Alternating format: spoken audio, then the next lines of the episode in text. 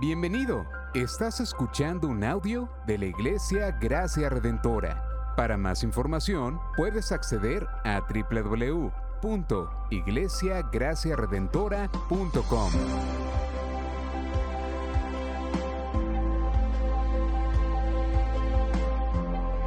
En la exposición de la palabra, el pastor Israel Vega.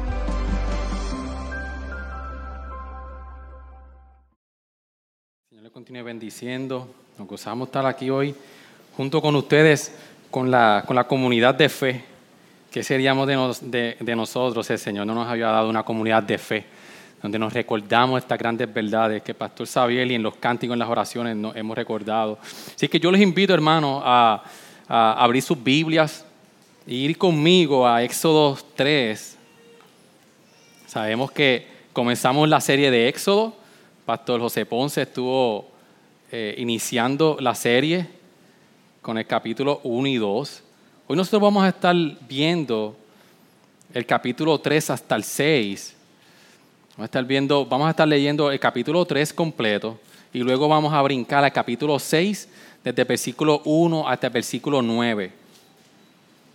Y que todo el que pueda estar de pie, lo invito a que esté conmigo de pies y podamos leer junto la palabra del Señor. Y oramos que el Señor nos ayude en este tiempo a poder ser claros y precisos en la palabra del Señor. Tenemos todo Éxodo 3, vamos a leer el capítulo completo y luego brincamos al capítulo 6 del versículo 1 hasta el 9. Tenemos todos, leemos la palabra del Señor. Y Moisés apacentaba el rebaño de Jetro, su suegro, sacerdote de Madián, y condujo el rebaño hacia el lado occidental del, del- desierto, y llegó a Horeb, el monte de Dios. Y se le apareció el ángel del Señor en una llama de fuego, en medio de una zarza. Y Moisés miró, y he aquí la zarza ardía en fuego, y la zarza no se consumía. Entonces dijo Moisés, me acercaré ahora para ver esta maravilla, porque la zarza no se quema. Cuando el Señor vio que él se acercaba para mirar, Dios lo llamó de medio de la zarza y dijo, Moisés, Moisés. Y él le respondió, heme aquí. Entonces él dijo, no te acerques aquí, quítate la sandalia de los pies, porque el lugar donde estás parado es tierra santa. Y añadió, yo soy el Dios de tu padre, el Dios de Abraham, el Dios de Isaac, el Dios de Jacob. Entonces Moisés cubrió su rostro porque tenía temor de mirar a Dios. Y el Señor dijo, ciertamente he visto la aflicción de mi pueblo que está en Egipto y he escuchado su clamor a causa de sus capataces, pues estoy consciente de sus sufrimientos. Y he descendido para librarlos de manos de los egipcios y para sacarlos de aquella tierra a una tierra buena y espaciosa, a una tierra que emana leche y miel, al lugar de los cananeos, de los hititas, de los amorreos, de los fereceos, de los heveos y de los jebuseos. Y ahora he aquí el clamor de los hijos de Israel ha llegado hasta mí. Y además he visto la opresión con que los egipcios los oprimen. Ahora pues ven y te enviaré a Faraón para que saques a mi pueblo, los hijos de Israel, de Egipto. Pero Moisés dijo a Dios, ¿quién soy yo para ir a Faraón y sacar a los hijos de Israel de Egipto? Y él dijo, ciertamente yo estaré contigo y la señal para ti de que soy yo el que te ha enviado será esta. Cuando hayas sacado al pueblo de Egipto, adoraréis a Dios en este monte. Entonces dijo Dios, di- dijo Moisés a Dios, he aquí, si voy a los hijos de Israel y les digo, el Dios de, de vuestros padres me ha enviado a vosotros, tal vez me digan cuál es su nombre. ¿Qué les responderé? Y dijo Dios a Moisés, yo soy el que soy. Y añadió, así dirás a los hijos de Israel, yo soy, me ha enviado a vosotros. Dijo además Dios a Moisés, así dirás a los hijos de Israel, el Señor, Dios de vuestros padres, el Dios de Abraham, el Dios de Isaac y el Dios de Jacob, me ha enviado a vosotros. Este es mi nombre para siempre y con él se hará memoria de mí de generación en generación. Ve, ve y reúne a los ancianos de Israel y diles, el Señor, el Dios de vuestros padres, el Dios de Abraham, de Isaac y de Jacob, se me ha parecido diciendo, ciertamente os he visitado y he visto lo que se os ha hecho en Egipto. Y he dicho, os sacaré de la, de la aflicción de Egipto, la tierra del cananeo, del hitita, del amorreo, de- del fereceo, del jebeo y del jebuseo, a una tierra que emana leche y miel. Y ellos escucharán tu voz y tú irás con los ancianos de Israel, el rey de Egipto, y le diréis, el Señor, el Dios de los hebreos, nos ha salido al encuentro. Ahora pues, permite que vayamos tres días de camino al desierto para ofrecer sacrificios al Señor nuestro. Pero yo sé que el rey de Egipto no os dejará ir si no es por la fuerza. Pero yo extenderé mi mano y heriré a Egipto con todos los prodigios que haré en medio de él, y después de esto os dejará ir. Y daré a este pueblo gracia ante los ojos de, de los egipcios, y sucederá que cuando os vayáis no os iréis con las manos vacías, sino que cada mujer pedirá a su vecina y al que vive en su casa objetos de plata, objetos de oro y vestidos, y los pondréis sobre vuestros hijos y sobre vuestras hijas, así despojaréis a los egipcios.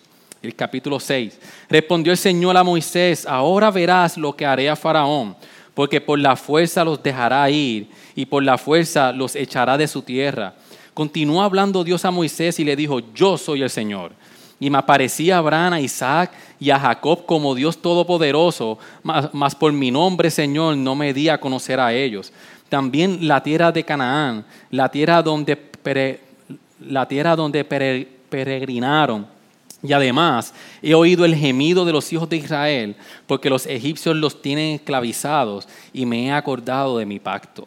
Por tanto, di a los hijos de Israel, yo soy el Señor, y os sacaré de debajo de las cargas de los egipcios, y os libraré de su esclavitud, y os redimiré con brazo extendido y con juicios grandes, y os tomaré por mi pueblo, por pueblo mío, y yo seré vuestro Dios, y sabréis que yo, que yo soy el Señor vuestro Dios, que os saco de debajo de las cargas de los egipcios, y os traeré a la tierra y juré dar a Abraham, a Isaac y a Jacob, y los daré por heredad. Yo soy el Señor. De manera habló Moisés a los hijos de, de esta manera, habló Moisés a los hijos de Israel, pero ellos no escucharon a Moisés a causa del desaliento y de la dura servidumbre. Ayúdeme a orar, hermano. Señor, gracias. Gracias por tu palabra, Señor, porque tu palabra es viva y es eficaz, Señor. Por eso te pedimos, Señor, de que desde temprano, Señor, estamos preparando nuestros corazones en el día del Señor para que tú hablas nuestras vidas, Señor. Porque es lo que necesitamos, tu palabra, para que informe, Señor, nuestras vidas, para que informe nuestros corazones, nuestro duro corazón y a, nuestro corazón pecaminoso, Señor, cómo yo debo de caminar nuestros día a día, Señor. Ayúdanos, prepara nuestros corazones en este tiempo. Amén. Amén. Se puede sentar, hermano.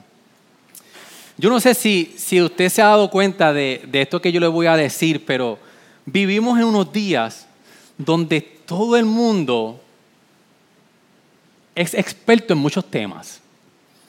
Oye, vivimos en un día cuando tú entras, cuando entramos a las redes, nosotros abrimos Facebook, abrimos Instagram. Hoy en día todo el mundo es experto en muchos temas especialmente en lo que estamos viviendo con lo del COVID. Hoy todo el mundo es epidemiólogo. Y tú hablas con la gente y dices, no, mira, es que el virus se comporta de esta manera, el virus se comporta de, de, esta otra manera. Hoy, hoy todo el mundo es doctor. Nos da COVID y alguien te receta algo, este otro te receta algo, y todo el mundo está experto en todo del tema. Incluso esta, eh, esta semana yo, yo estaba en, en el trabajo y escuchaba a una compañía de trabajo que le decía a otra, no, mira, si a ti te da COVID, tú no puedes coger terapia respiratoria. Y yo hago así. Y yo no sé mucho de, este asunto, pero la lógica me decía que no puede coger terapia respiratoria, pero si es la manera más... más pues nada, está, está todo el mundo experto en muchas cosas. Y es que a nosotros nos gusta, y yo no sé si usted es tentado como yo, a definir las cosas a ponerle nuestro propio sentido y significado, nuestra propia interpretación a todo. Y, es eso lo que nosotros ahora, cuando nosotros leemos en este pasaje, este pasaje lo, que nos trae a nosotros es un problema, pero también una solución. Este pasaje, el problema que nos trae es, es que eh, eh, el cristianismo, muchos cristianos venimos al cristianismo con, muchos paradigmas de quién soy yo y quién es Dios. Y el problema que nos da eso a nosotros es de que eso va a determinar cómo usted y yo vamos a responder y enfrentar todas las situaciones de la vida. venimos con muchas creencias y en el caminar cristiano nos gusta definir quién soy yo y quién es el Señor. Pero lo, importante que nosotros vamos a ver hoy aquí en este pasaje es que Dios, en este, en este momento histórico de la redención de Israel, Dios quiere revelarse. Dios quiere revelarse a nuestra vida su esencia, quién verdaderamente es Dios. Yo no sé cuántos se han hecho esa pregunta, Señor, ¿quién tú eres? Y nosotros pasamos momentos difíciles y a veces nosotros construimos un Dios donde nosotros queremos construir el Dios que nosotros queremos. Yo quiero un Dios así, que haga esto, que haga esto y actúe de esta manera. Incluso nos gusta a nosotros eh, eh, poder comprender quién realmente nosotros somos. Y en base a eso nosotros poder definir cuál es el Dios que yo necesito.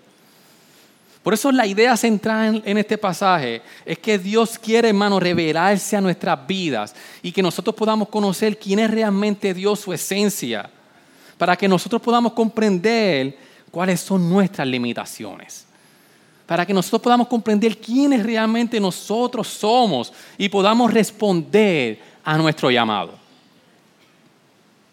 Dios le hace a, Moisés un llamado crucial en, la historia de redención. Y para nosotros poder entender el llamado que Dios le hace a, Moisés, es importante de que esto está en el marco de, de un Dios que va a cumplir sus promesas. Cuando nosotros vemos que Dios llama a Moisés desde la salsa al diente y le dice a Moisés que, que, venga, Moisés va donde Dios. Y Dios rápido en el versículo 6 le dice, y añadió, yo soy el Dios de tu padre, Dios de Abraham, el Dios de Isaac y el Dios de Jacob. Entonces Moisés cubrió su rostro porque tenía temor de mirar a Dios. Entonces, el marco donde, donde esta historia comienza, el llamado de Moisés a, que el pueblo fuera liberado, está en el marco de un Dios que hizo un pacto y un Dios que es fiel a su promesa y a su pacto. Y es en ese contexto que Dios se quiere mostrar a Moisés y mostrarse a nosotros para que nosotros podamos poder entender de que tenemos que conocer quién realmente es Dios para nosotros poder confiar en que Él va a cumplir su promesa. Y cuando nosotros vamos a Génesis 15, Génesis 17, que, que, Pastor Ponce estuvo hablando de Génesis 12, de la promesa del Señor. En Génesis 15, nosotros podemos ver de que Dios le dice a Abraham de que ciertamente el pueblo iba a estar en cautiverio por 400 años, pero que Dios lo iba a liberar. O sea que en el momento que cuando Dios llama a Moisés y Dios recuerda lo que había hecho con su pueblo en el capítulo 1, perdón, en el capítulo 2, lo que estaba sucediendo con su pueblo. Habían pasado 400 años, pero nos recuerda a nosotros que ya Dios sabía que eso iba a suceder y que Dios los iba a liberar. Por eso cuando nosotros nos acercamos a Éxodo, pareciera ver que el Dios Todopoderoso había perdido el control. 400 años de servidumbre, 400 años luego de ellos a veces eh, estando siendo fructíferos como pueblo, cumpliéndose la promesa de Dios de Génesis 12 de ser fructíferos, pero estaban siendo oprimidos. Pero ya Dios tenía el control. Dios había hecho un pacto de que los, le iba a dar una tierra y lo iba a hacer gran nación. Ya Dios tenía todo planeado, incluso cuando Dios reafirma en Génesis 17, y esto es bien importante que nosotros podamos comprender este marco, donde Dios hace el llamado a Moisés, cuando Dios llama a Abraham y, le, reafirma el pacto en Génesis 12, el capítulo 17, el versículo 7, le dice Dios a Abraham, y estableceré mi pacto contigo y con tu descendencia, y después de ti por todas sus generaciones, por pacto eterno de ser Dios tuyo y de toda tu descendencia después de ti. Y, Jesús, y Dios vuelve a afirmar, te daré a ti y a tu descendencia después de ti la tierra de tu, de tu peregrinación, de toda la tierra de Canaán como posesión perpetua, y yo seré tu Dios. Y Dios reafirma este pacto en una ceremonia en el versículo 15. El pasaje que les quería traer era que cuando Dios eh, reafirma el pacto con Abraham, Dios mismo realiza el pacto y hay una ceremonia donde se pican dos animales y Dios pasa como, como y, señala el pasaje que la antorcha, eh, había una antorcha que representa a Dios. Eh, usualmente pasaban las dos personas por las mitades de, de esos dos animales para hacer un pacto de sangre. Pero cuando Dios hace el pacto con Abraham, Dios no permite que Abraham pase por entre medio de esos dos animales, sino que Dios mismo es el que pasa. Y Dios le dice a Abraham, yo voy a hacer el pacto y yo voy a reafirmar el pacto. Yo mismo hago el pacto y yo soy el que voy a, hacer que este pacto se cumpla. Y con esto en mente, 15, 17, gracias, Pastor Sabio. El 15, 17, muy bien. Y cuando dice, y, y, aconteció que cuando el sol ya se había puesto, hubo densas tinieblas y aquí apareció un horno humeante y una antorcha de fuego que pasó por entre las mitades de los animales. Esa antorcha es Dios que pasó entre medio de las mitades y en aquel día el Señor hizo un pacto con Abraham diciendo, a tu descendencia he dado esta tierra desde el río de Egipto hasta el río grande, el, río Éfrates. Entonces cuando nosotros vamos a Éxodo, que Dios comienza a llamar a Moisés desde temprano, Dios dice, soy, soy yo Dios, el Dios que estableció el pacto, que yo mismo lo ratifiqué y que por mí mismo yo lo voy a cumplir, yo te voy a llamar. Y vemos entonces que Dios le hace un llamado a Moisés, a, sí, a Moisés. Pero en el momento de que Dios le dice en el versículo 9, y ahora he aquí el clamor de los hijos de Israel ha llegado hasta mí. Y además he visto la opresión con que los egipcios los oprimen. Ahora pues ven y te enviaré a Faraón para que saques a mi pueblo, los hijos de Israel de Egipto. Pero el versículo 11 nos dice, pero Moisés dijo a Dios, ¿quién soy yo para ir a Faraón y sacar a los hijos de Israel de Egipto? Y él dijo, ciertamente yo estaré contigo y la señal para ti de que soy yo el que te ha enviado será esta. Cuando hayas sacado el pueblo de Egipto, adoraréis a Dios en este monte. Entonces nosotros podemos ver ciertamente de que cuando Moisés dice, Señor, ¿quién soy yo para ir a Faraón y sacar a los hijos de Israel de Egipto? Tenemos que ponernos en los, zapatos de Moisés. Lo que Dios le estaba pidiendo no era cualquier cosa. Dios le estaba pidiendo de que tenía que ir al faraón, que, era prácticamente para, el pueblo de, Egipto como un Dios que tenía un control total. Moisés dice, realmente yo, esto es un llamado completamente aterrador. Un llamado de que si vemos a Moisés en el, plan, en, el plano donde él se encontraba, él se había ido de egipcio, estaba cuidando las ovejas de, su suegro Jetro, él, se había eh, ido fugitivo y ahora Dios lo llama y le dice, te escogí a ti para que tú saques al pueblo de Israel de Egipto. Realmente Abraham en ese momento vio sus limitaciones. Moisés reconoció sus limitaciones Moisés refleja sus propias debilidades aquí. Moisés está diciendo ciertamente que cumplir el llamado en mi propio poder puede ser, sería una receta para un desastre completo. Entonces vemos a Moisés en una situación que se sentía que no tenía la capacidad, que no tenía el poder para poder realizar. Pero rápido Dios responde. Y en el versículo 12 Dios le dice, y, él dijo, ciertamente yo estaré contigo. El Señor lo que le está diciendo es a Moisés, yo conozco tus debilidades, yo sé que tú no puedes, pero si tú no puedes, yo sí puedo. Yo voy a estar contigo. Mientras Moisés reconocía sus debilidades, el Señor le dice, no te preocupes porque yo voy a estar contigo.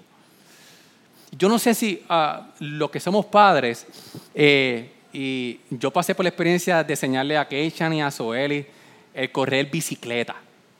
Y ustedes saben de que normalmente cuando uno va a correr bicicleta, uno empieza agarrando a su hijo por la parte de atrás hasta, para que el niño coja el, balance en la, en la, bicicleta. Y yo recuerdo que Soeli completamente siempre me decía, papá, no me sueltes. Y yo decía, Soeli, no te preocupes que yo estoy aquí contigo. Yo no te voy a dejar sola. Y cuántas veces, hermanos, si nosotros podemos ver el cuidado de Dios, de la promesa de que el Señor le hizo aquí a Moisés, de que yo voy a estar contigo. Hermanos, eso tiene que tener unas repercusiones para Moisés en ese momento que Moisés dice, ¿cómo, ¿cómo, Moisés va a responder a esa gran verdad de que el Señor iba a ir con él? El decirle a Moisés quién realmente soy yo o quién soy yo para ir allá, cuando se llama una tarea desafiante, no refleja, aquí no estaba reflejando cobardía o quizás falta de fe, sino que refleja el conocimiento de que por su propia fuerza él no podía lograr esa misión. Él iba a fracasar. Moisés ahora entendía completamente sus debilidades y esto mostraba que estaba listo para su llamado porque él estaba demostrando de que él, dependía, él, necesitaba depender del Señor para el llamado que le hizo. hermano, y así mismo como Dios le hizo a Moisés y le dijo a Moisés de que yo estaría contigo para tu llamado. Ahorita vamos a hablar del, llamado que Dios tiene a nosotros como cristianos, pero, pero para todas las cosas que el Señor a nosotros nos llama, esa gran verdad de que Dios está con nosotros tiene que cambiar nuestros días. Que es que realmente nosotros reconocer nuestras limitaciones al llamado que el Señor nos ha hecho y nosotros poder decir, Señor, sin ti yo no puedo hacer nada. Yo te necesito. Jesús mismo en Juan 15, 5 dijo, yo soy la vid, vosotros son los sarmientos. El que permanece en mí, yo en él, ese da mucho fruto, porque separados de mí nada puede hacer. Y realmente cuando nosotros vemos nuestra habilidad, nuestra, nuestra humanidad, pero cuando nosotros nos encontramos como Moisés que se, había encontrado con un Dios santo, un Dios que, la, que la salsa pero que no se consumía. Dios en su gracia se había acordado de su pacto. El texto dice de, que Dios había de, que Dios descendió, el versículo 8, para librarlos. Es ahí donde el Señor le dice, yo voy a estar contigo. Y te voy a dar una señal. Y la señal es que ustedes aquí me van a adorar. Y precisamente cuando nosotros vemos la historia completa de Éxodo, cuando ellos salen de, Egipto, es en este mismo monte donde Dios tiene el encuentro con Moisés y hace el pacto de, con las tablas de la ley con el pueblo. Y Dios le dijo, te voy a dar mi presencia, yo voy a estar contigo y también te voy a dar esa señal de que aquí ustedes me van a adorar. Dios está con nosotros. Y ciertamente a nosotros ver de como dice el versículo 8 de que Dios descendió para librarlos. Hermano, aquí vemos Dios bajando a nuestra humanidad, a la humanidad de Moisés, para hacerle llamado, porque Dios es un Dios de pacto que cumple todas sus promesas. Así en Mateo 28, 20, Señor nos prometió a nosotros como iglesia estar con nosotros. Y en nuestro llamado principal de, ir y hacer discípulos, nosotros tenemos que vernos como Moisés. Y decir, Señor, ciertamente estuvimos estos días eh, repartiendo tratados y hubo muchas casas donde a uno lo que le daban ganas de coger el tratado. Y no voy a decir lo que... Pero al, ver el rechazo de, de la comunidad en, en algunas casas, nosotros nos podemos recordar, Señor, esto es posible solamente si tú estás con nosotros. Y quizás no vemos en el momento lo que Dios está haciendo o las semillas que estamos sembrando, pero ciertamente, Señor, está con nosotros. Que el Señor nos ha dado señales. Hoy mismo vamos a tener la Santa Cena donde nosotros somos recordados. Es una de las señales donde nosotros nos, nos recordamos de que el Señor está con nosotros. El pan, el cuerpo, el vino, su sangre, es el pacto, el nuevo pacto que Dios había ahora establecido, que Dios estableció con Jesús Así como Dios le dijo a Moisés, yo voy a estar contigo, pero te voy a enviar una señal, nosotros continuamente nos recordamos de la señal del pacto en Jesús. Para que nosotros nos recordemos hoy de que el Señor está con nosotros. Muy bien, Moisés conocía el poder del faraón y la debilidad de Israel, pero todavía Moisés no conocía el poder de Dios. Y cuando nosotros entonces vamos desde el versículo 13 al 15, podemos decir de que antes de eso Moisés sí podía decir, Señor, yo no puedo. Entonces Dios dice, pues yo te voy a mostrar quién realmente yo soy, para que tú puedas ver que lo que el llamado que yo te estoy haciendo, tú lo puedes hacer, no por tus fuerzas, sino por quien yo soy. No por la definición que tú tengas de quién soy yo, sino para que tú me conozcas realmente quién realmente soy yo. O sea, ahí nosotros vemos que Dios comenzó a revelarse a Moisés. Dios no había cuestionado la pregunta de Moisés de que realmente yo puedo ir, sino que quiso revelarse. Hermano, porque esto nos enseña a nosotros de que Dios se complace en revelarse al ser humano. Dios complace a, eh, a revelarse a ti y a mí en quién realmente es Él. Dios no es un Dios escondido. Dios no es un Dios que está fuera de nuestro alcance para nosotros poder conocerle realmente quién es el Señor. Y el Señor se, se, se complació en revelarse porque Dios es un Dios que se revela. Incluso cuando nosotros vemos de que Dios e, e, escogió a Israel para autorrevelarse a las naciones, porque Dios quiere darse, Dios y quiere darse a conocer. Y cuando, cuando Dios empieza a decirle en el versículo 13, luego de que Moisés le dice a Dios, he aquí, si voy a los hijos de Israel y les digo, el Dios de vuestros padres me ha enviado a vosotros, tal vez me digan cuál es su nombre, ¿qué les responderé? Y esto es una de las respuestas más enigmáticas o, más poderosas en la palabra del Señor, donde Dios va a definir a través de su nombre quién es Él. Y Dios le dice en el versículo 14, y Dios dijo a Moisés, yo soy el que soy. Y añadió, así dirás a los hijos de Israel, yo soy, me ha enviado a vosotros. Esa, esa, expresión de yo soy el que soy revela la autoexistencia del Señor. Revela la presencia de Dios que no tiene ni principio ni final. Dios le está diciendo a Moisés, yo soy el que soy. Yo autoexisto, yo, yo, yo, yo soy eterno. Yo no tengo ni principio ni fin.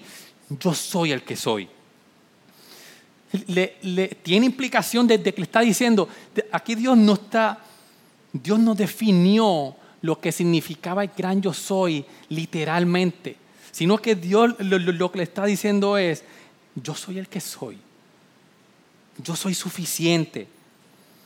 le, le, está diciendo a Moisés, no debe, yo no debo mi existencia a nadie más, sino solamente a mí mismo.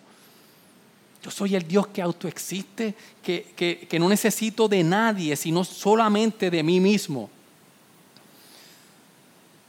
Cuando nosotros vemos de que Dios está permitiendo de que Moisés pueda conocer a Dios para conocerlo y poder responder a su llamado. En el versículo 12 yo le dije, ok, yo sé que tú no puedes, yo voy a estar contigo, pero ahora yo quiero que tú me conozcas, porque después que tú me conozcas, tú puedes ir y hacer lo que yo te estoy diciendo. Ciertamente, hermano, tú y yo, usted y yo, venimos y tenemos muchos paradigmas de quién realmente es el Señor. El texto lo que nos está diciendo es que Dios mismo es quien se autodefine.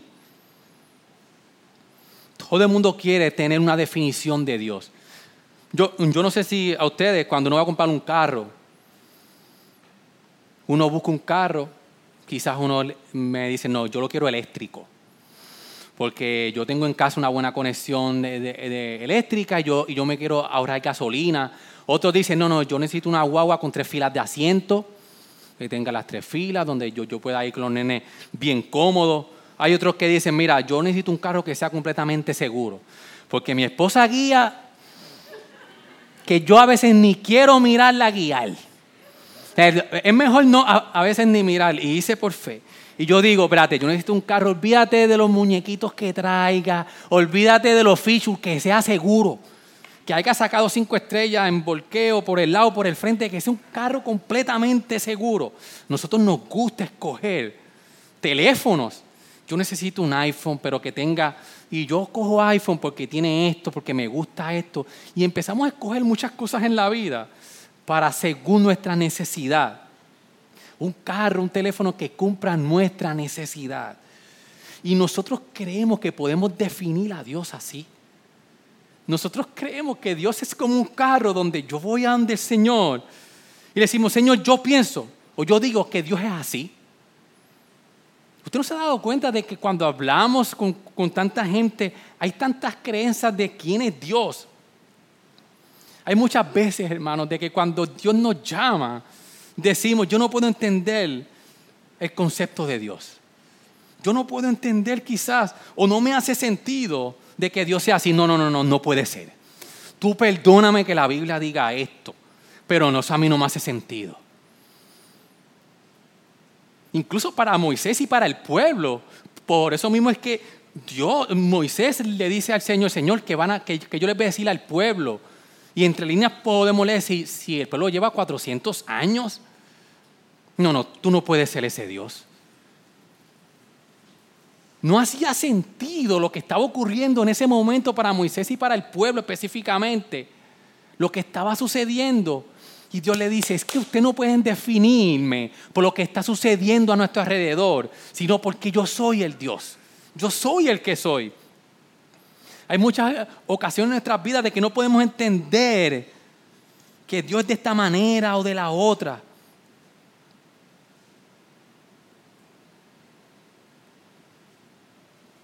Hacemos de Dios un concepto, no una realidad en sí misma. Ponemos este concepto de Dios y quitamos completamente la realidad de quién realmente es Dios. Por eso, hermanos, podemos irnos hoy de aquí y nosotros tener la convicción y hacernos la pregunta es, ¿cuál es el concepto, cuál es la definición que yo estoy dando de Dios? Y su contestación, mucho más de lo que usted se dice, es cómo nosotros estamos actuando en nuestras circunstancias. Nuestras actitudes y cómo nosotros reaccionamos a nuestras circunstancias van a, a decirnos a nosotros qué nosotros pensamos de Dios cuál es el concepto que tenemos de Dios, o si estamos viviendo por la realidad de quién realmente es el Señor. Por eso vemos que cuando Dios le dice, yo mismo me autodefino, yo soy el Dios todopoderoso, en el versículo 15 nosotros podemos ver de que no solamente Dios es un Dios poderoso, autoexistente, sino que es un Dios que es inmanente. En el versículo 15 dice, Dios además dijo a Moisés, así dirás a los hijos de Israel, el Señor, el Dios de vuestros padres, el Dios de Abraham, el Dios de Isaac, el Dios de Jacob, me ha enviado a vosotros. Está diciendo, yo soy el Dios de ustedes. Y no es solamente el Dios del gran yo soy, que es todopoderoso, sino que le está diciendo a Moisés, yo soy un Dios inmanente, que estoy cercano completamente a ustedes yo no soy el Dios este acá que está en el cielo solamente, sino que le está diciendo, yo soy el Dios de tus padres. Por eso, hermano, esta realidad de que Dios es un Dios relacional y a la misma vez todopoderoso, un Dios que trasciende y que también es inmanente, nosotros tenemos que tener esas dos, esas dos cualidades, Señor, siempre presentes. Dios es todopoderoso, pero Dios está completamente siempre a mi lado. Si nosotros quitamos una o la otra, estamos quitando quién es Dios en su esencia y estamos creando un concepto de quién es Dios. Porque la inmanencia de Dios lo que nos dice a nosotros es que va a estar en nuestras realidades cotidianas de la vida. Cuando Dios le dice a Moisés, dile al pueblo de que yo soy su Dios, de su pueblo. Está diciendo, yo voy a estar contigo. Y por eso así mismo, hermano, en nuestras cotidianas, eh, en nuestras realidades cotidianas de la vida, nosotros podemos creer de que el Señor está con nosotros. Incluso podemos ver de que en el, en el versículo 8 dice que Dios escuchó el clamor del pueblo, que Dios descendió para librarlos. Y Dios habló con Moisés. Un Dios que es cercano. Un Dios que está con nosotros, que escucha el clamor, que habla con nosotros. Un Dios que nos libra de lo que parece imposible. Un Dios que se revela en la intimidad. Un Dios que revela la intimidad de Él y los aspectos relacionales de su carácter. No es solo lo que Dios es, es el Dios que está con su pueblo. Está íntimamente involucrado con nosotros, es íntimo, es personal, es relacional, pero a la misma vez es un Dios trascendental Dios que viene a hacer lo imposible, mis hermanos hermanos. Dios está por encima, pero por encima del gran poderoso faraón. Dios le está diciendo, yo soy todopoderoso. Dios no está sujeto a lo que está ocurriendo en nuestras realidades cotidianas. Dios, no está eh, eh, sujeto a lo que el COVID o el gobierno quiere decir lo que está sucediendo. Dios no cambia o Dios no, está sujeto a los cambios del clima. Dios no está sujeto a la política. Dios está en control de todo. Dios es trascendental, pero Dios también es un Dios relacional. Por eso es cuando vemos de que Dios se muestra como el Dios el Todopoderoso en el capítulo 6, en el versículo 3 que le dice, y me aparecía Abraham, a Isaac, a Jacob, Dios Todopoderoso mas por mi nombre, Señor, no me di a conocer a ellos. Señor, muestra su poder. Incluso en el, en el, capítulo 3 y en el versículo 18, Dios muestra que sabía lo que iba a ocurrir. Cómo Faraón iba a, responder en el versículo 19. Dios, Dios, Dios le, le, mostró a Moisés todas las maravillas que él iba a hacer. Dios le está diciendo, yo soy el Dios todopoderoso. Y esta batalla de principio a fin es mía.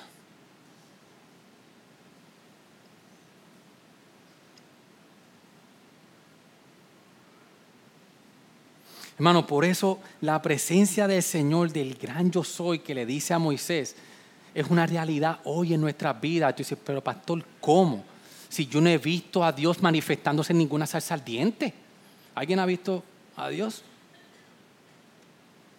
Tantos se preguntan, pero si Dios existe, ¿dónde está Dios? ¿Por qué no se revela? Por eso nosotros podemos ver y tener la convicción de que en Jesús esta palabra tuvo un cumplimiento completo. Cuando Jesús en Juan 8, 56 a 58 le dice a las personas que estaban con él, vuestro padre Abraham se regocijó esperando ver mi día y lo vio y se alegró. Por esto los judíos le dijeron, aún no tiene 50 años y has visto a Abraham, Jesús. Y, le preguntan, ¿y has visto a Abraham? Jesús le dijo, en verdad, en verdad os digo, antes que Abraham naciera, yo soy. Lo que está diciendo Jesús es que Jesús se apropió de, de, esta manifestación del Señor y le dice que ese soy yo, es Jesús.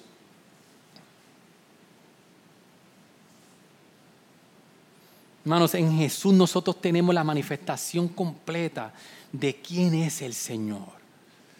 Y quizás tú estás viendo una situación o estamos viviendo una situación como la de Moisés o la del pueblo, que Dios le hace un llamado que es prácticamente imposible. Nosotros tenemos que recordar que la manifestación de Dios, cuando nosotros no entendamos muchas cosas, a quien tenemos que mirar es a Jesús. Jesús dice, yo soy el que soy. Yo soy Dios mismo.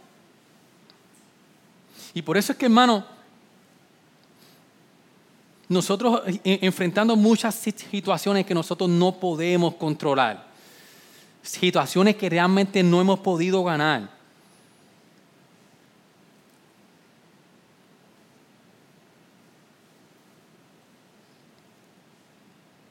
Muchas situaciones que se nos sale de control. Pero nuestro mayor llamado es a nosotros vivir en santidad ante el Señor.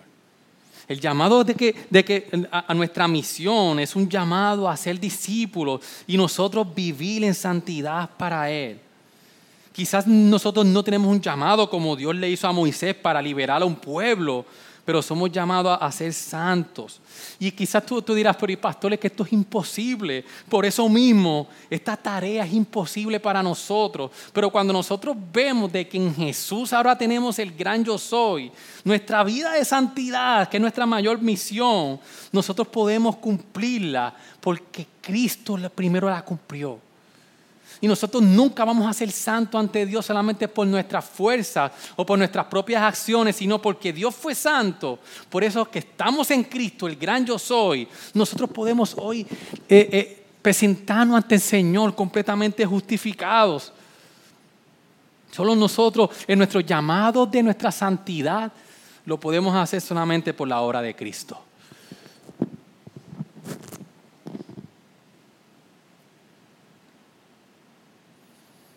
Cuando entonces nosotros vemos, después de todo este panorama, que Dios se presenta a Moisés y, se le, y, le, muestra quién realmente es Él, en el capítulo 4, nosotros empezamos a ver de que Dios le quiere demostrar a Moisés de que Dios es suficiente. Y Moisés empieza a decirle muchas razones de, dudar del llamado que Dios le, había hecho, desde el versículo 1 hasta el 17. Y comienza un diálogo con, Dios y Moisés. Y en el versículo 1 Moisés dice, no me van a creer. Empieza Moisés a luchar con su inseguridad. Luego de Dios presentársela, ahora aquí la cosa cambia. Y Dios empieza un diálogo con Moisés. Y Dios le dice, Moisés le, dice, es que no me van a creer. Empieza Moisés a, luchar entonces con, con, su carácter de integridad, con su inseguridad ante el pueblo. Y, y, quizás él tenía muchas razones para creer esto. Él estaba fugitivo. Dios le contesta, si tú crees que no te van a creer, Dios le dice desde el versículo 1 hasta el 9, yo voy a hacer milagros a través de ti para que te crean. Moisés empieza a luchar con su incompetencia. En el versículo 10 él le dice, Señor, entonces Moisés dijo al Señor, por favor, Señor, nunca he sido hombre elocuente, ni ayer, ni en tiempos pasados, ni aún después de que has hablado a tu siervo, porque soy tardo en el habla y torpe en la lengua. Moisés ve que, no es elocuente, tiene miedo al fracaso por ser incompetente para, para, la tarea que el Señor le, le había dado. Pero Dios le contesta, yo te voy a decir lo que tienes que decir. Moisés le dice, yo no sé qué voy a decir, yo no sé hablar. Y Dios le dice, yo te voy a decir lo que tienes que hacer. De versículo 10 al 12. Incluso si no, aún así yo te voy a proveer a Aarón como tu ayudante. Pero hermano, todo esto nos recuerda que debido a quién es Dios y su esencia en su gracia, usa a personas imperfectas para cumplir su voluntad perfecta. Esto no se trataba de, de cuán elocuente era Moisés, sino que Dios le estaba diciendo, esto no es tu lucha, esta es mi lucha. Y nosotros, hermanos, luchamos con nuestras debilidades con nuestras insuficiencias, con nuestra incompetencia, al llamado que el Señor nos hace en muchas ocasiones. ¿Cuántas veces el Señor no nos ha hecho un llamado? Llamado principal a nosotros de Él a ser discípulos y nos vemos insuficientes ante el Señor. O Dios te, te da un encargo. ¿Y cuántas veces hemos suplicado al Señor que envíe a otra persona, por favor? Señor, por favor, yo soy, yo no puedo yo tengo muchas dificultades. ¿Qué hacemos entonces nosotros cuando sentimos esto? Recordar, mis amados hermanos, que cumplir el llamado de Dios no se trata de nuestra suficiencia, sino de que Él es suficiente. El Señor es suficiente en sí mismo y, y que el Señor nos va a equipar para nuestra gran comisión Por, eso eh, Jesús en Juan 14, 25 a 27 dice, esta cosa os he dicho estando con vosotros, pero el consolador, el Espíritu Santo, a quien el Padre enviará en mi nombre, Él os enseñará todas las cosas y os recordará todo lo que os he dicho. La paz os dejo, mi, mi paz os doy. No os la doy como el mundo la da. No se tuve vuestro corazón, ni tengan miedo. Hermanos, Dios, y, esto es el, comentarista decía sobre este pasaje, Dios respondió al sentido de incompetencia de Moisés, recordándole que Dios no le estaba pidiendo que hiciera esto en su propio poder, ni que, inventara sus propias palabras. En cambio, Dios prometió equipar a Moisés para la tarea y darle las palabras que no dejarían vacías. El sentido de incompetencia de Moisés fue respondido con la suficiencia del poder de Dios. Dios le dijo a Moisés, tú, tú, eres insuficiente en ti, pero yo te quiero decir que yo soy suficiente. Dios no respondió a las, a las insuficiencias de Moisés recordándole a Moisés, tú tienes poder. No, nunca negó la realidad de las insuficiencias de Moisés. Dios no hizo eso. De hecho, las señales sirvieron para revelar aún más que Moisés era insuficiente en sí mismo. Lo que Dios quería entonces era que Moisés viera su insuficiencia, pero que también supiera y para que viera de que Dios es completamente suficiente. Dios no le dijo, Moisés, dale, tú puedes. Dios le dijo, tú puedes, porque yo estoy contigo, porque yo estoy suficiente. Y vivimos en una generación, hermano, donde completamente somos bombardeados en que nos dicen, todo lo que tú te propongas, tú lo vas a hacer. Y yo no sé cuántos son fanáticos de las películas de Rocky, pero este que está aquí puede ver esas películas por muchas ocasiones. Incluso yo me di la tarea de que esa, esa, esa, esa herencia pasársela a mis hijas. Y usted puede hablar fácilmente con Keisha Nixoeli de las películas de Rocky, de qué pasó, cuándo no pasó, porque yo crecí eh, viendo a Rocky. Incluso eh, era la única película que en casa había, Rocky 4. Y yo no recuerdo cuántas veces yo la vi. Pero recuerdo en, un diálogo que Rocky tuvo con su hijo, eh, que, creo que es en la, en la película 6. Y él le dice, hijo, la, hija la, la vida te va a dar duro la vida es injusta, la vida es cruel. Y yo, hasta aquí vamos bien, muy bien, hockey, keep going. Sí, no, hijo, tú, y tú tienes que aprender a poder eh, eh, manejar todos esos asuntos hasta que le dice, porque tú tienes el poder. Porque tú tienes la capacidad de poder enfrentar todas esas cosas, porque en ti todo lo que tú te propongas, tú lo podrás hacer. Y yo dije, eh, ¿qué, Chani? Pausa. Vamos a aclarar esto. Y hemos tenido muchos diálogos porque son bombardeados nuestros hijos y nosotros mismos a diario, que nos quieren decir que por tus propias fuerzas tú puedes hacer todo y no, hermano. Lo que la Biblia nos enseña es que porque Dios es fuerte, porque Dios es suficiente, en Él nosotros podemos cumplir todo, el, todo lo llamado que el Señor nos hace. De que en muchas ocasiones estamos bien desenfocados y que estamos bien tentados a centrarnos en nuestras propias fuerzas, debilidades y nos empezamos a sentir en muchas ocasiones autosuficientes o en muchas ocasiones completamente insuficientes. El problema es en ambos, es que, nosotros, cuando sucede eso, de que usted se siente completamente autosuficiente, pero cuando usted se sienta insuficiente y no quiere ir al llamado que Dios le da, es porque en, en ambos usted se está centrado se está centrando en sí mismo en lugar del Señor. Hermanos, nosotros tenemos muchos llamados.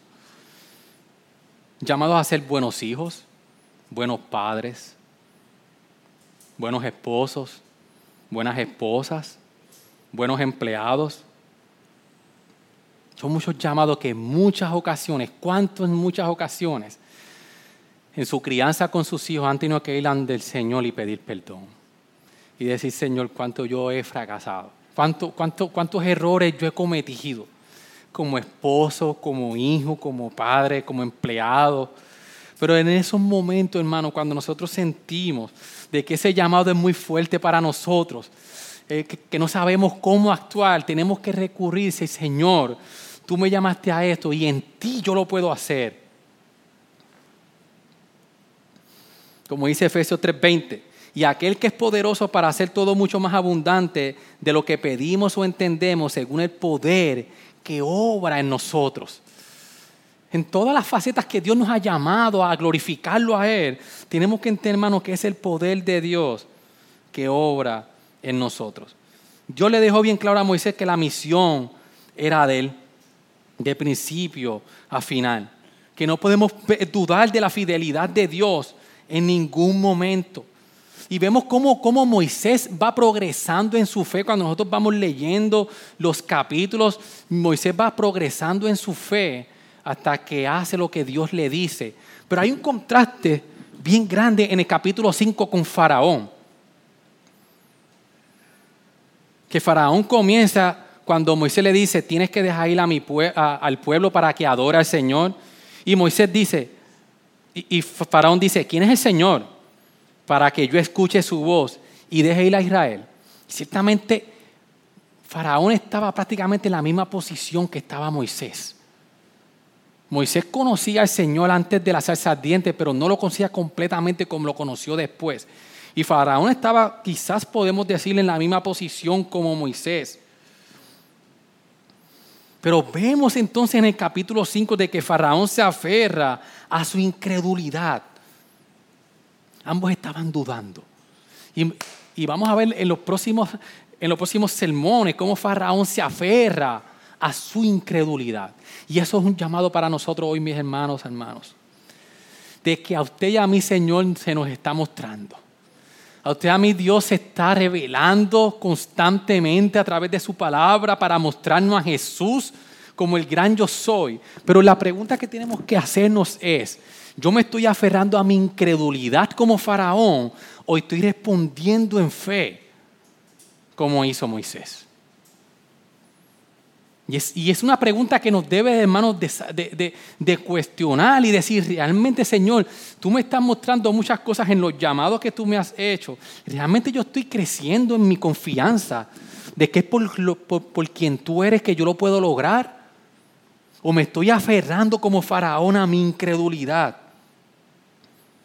Por eso, hermanos, todo este texto lo que nos dice es a nosotros poder entender de que tenemos que cumplir muchas cosas. Pero quizás usted puede decir, pastores, pero es que esto está brutal, esto está bien difícil. Pero cuando nosotros podemos ver incluso de que el Señor escogió a Israel como su hijo, en el capítulo 4, que es un texto hermano bien poderoso para nosotros poder entender que el llamado que Dios le hizo a Moisés y a Israel, porque Dios escogió a Israel para mostrarse a todas las naciones. En el versículo 22 de capítulo 4, Dios le dice, entonces dirás a Faraón, así dice el Señor Israel, es mi hijo, mi primogénito. Entonces Israel fue escogido como el Hijo de Dios, como el primogénito, para mostrarse a las naciones, para Dios mostrarse a las naciones a través de Israel. Pero nosotros podemos ver de que Israel fracasó nosotros podemos ver que aún Moisés en su progreso de, confianza en el Señor al final, cometió muchos errores. Hermano, entonces cuando vemos todo esto, Señor, entonces, ¿qué vamos a hacer? Hermano, es que esta palabra de que el Señor escogió a Israel como su hijo, podemos ver de que esto se cumplió en Jesús. Cuando Jesús va al bautismo, que, que Dios le dice, he aquí mi hijo amado en quien me complazco.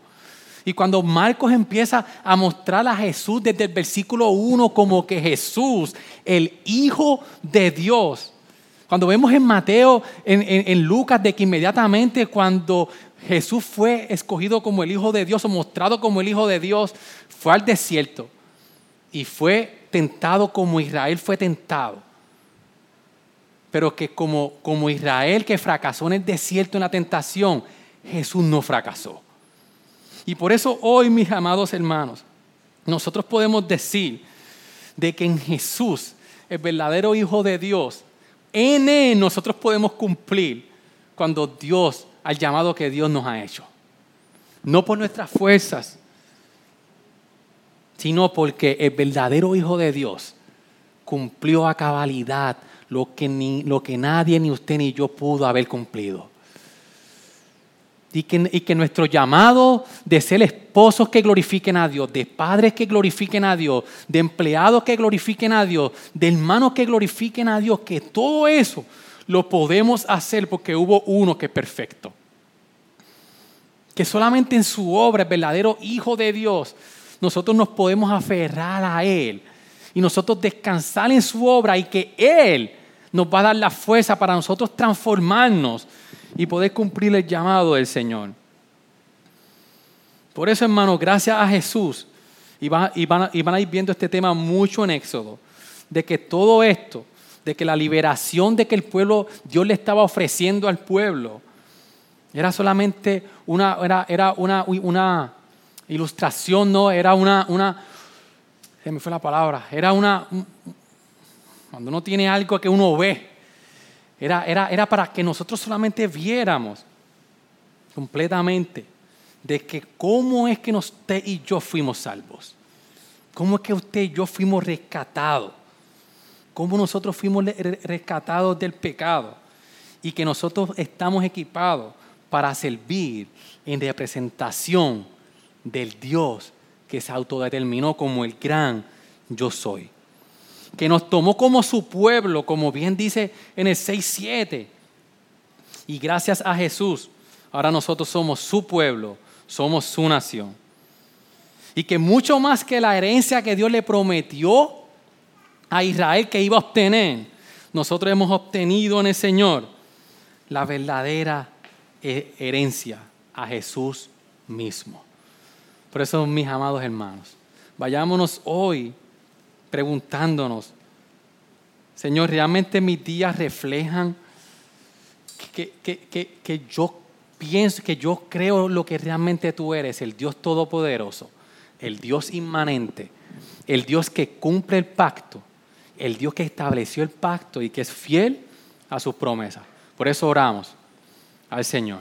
Señor, gracias porque tú eres fiel, Señor. Y mientras nosotros nos reflejamos tantas, en, muchas ocasiones en Moisés, en el propio Faraón, Señor, ante el llamado que tú hiciste, Señor, nosotros podemos ver de que tu fidelidad es desde un inicio, Señor, es perfecta. Es como decía el salmista, Señor, cada vez que miraba hacia el pasado y veía tu fidelidad, Señor, hoy nosotros podamos mirar al pasado y nosotros poder ver tu fidelidad, Señor, que fue cumplida en Cristo Jesús. El, el, el, gran yo soy, la manifestación tuya, Señor, que nosotros podamos responder a Jesús, Señor. Y podamos decir como cantábamos ahorita, Señor de que tú eres fiel, Señor, de que tú eres fiel a tus promesas. Y que en base a eso, Señor, que no importan nuestras inseguridades, que no importan nuestro, nuestra, nuestra insuficiencia, Señor, en ti somos suficientes. No para nosotros crecernos, sino para que tú seas completamente glorificado en todo lo que tú nos mandas a hacer. Gracias, Señor. Amén. Gracias por sintonizarnos. Puedes encontrarnos en las diferentes plataformas de redes sociales, como también visitarnos a www.iglesiagraciaredentora.com.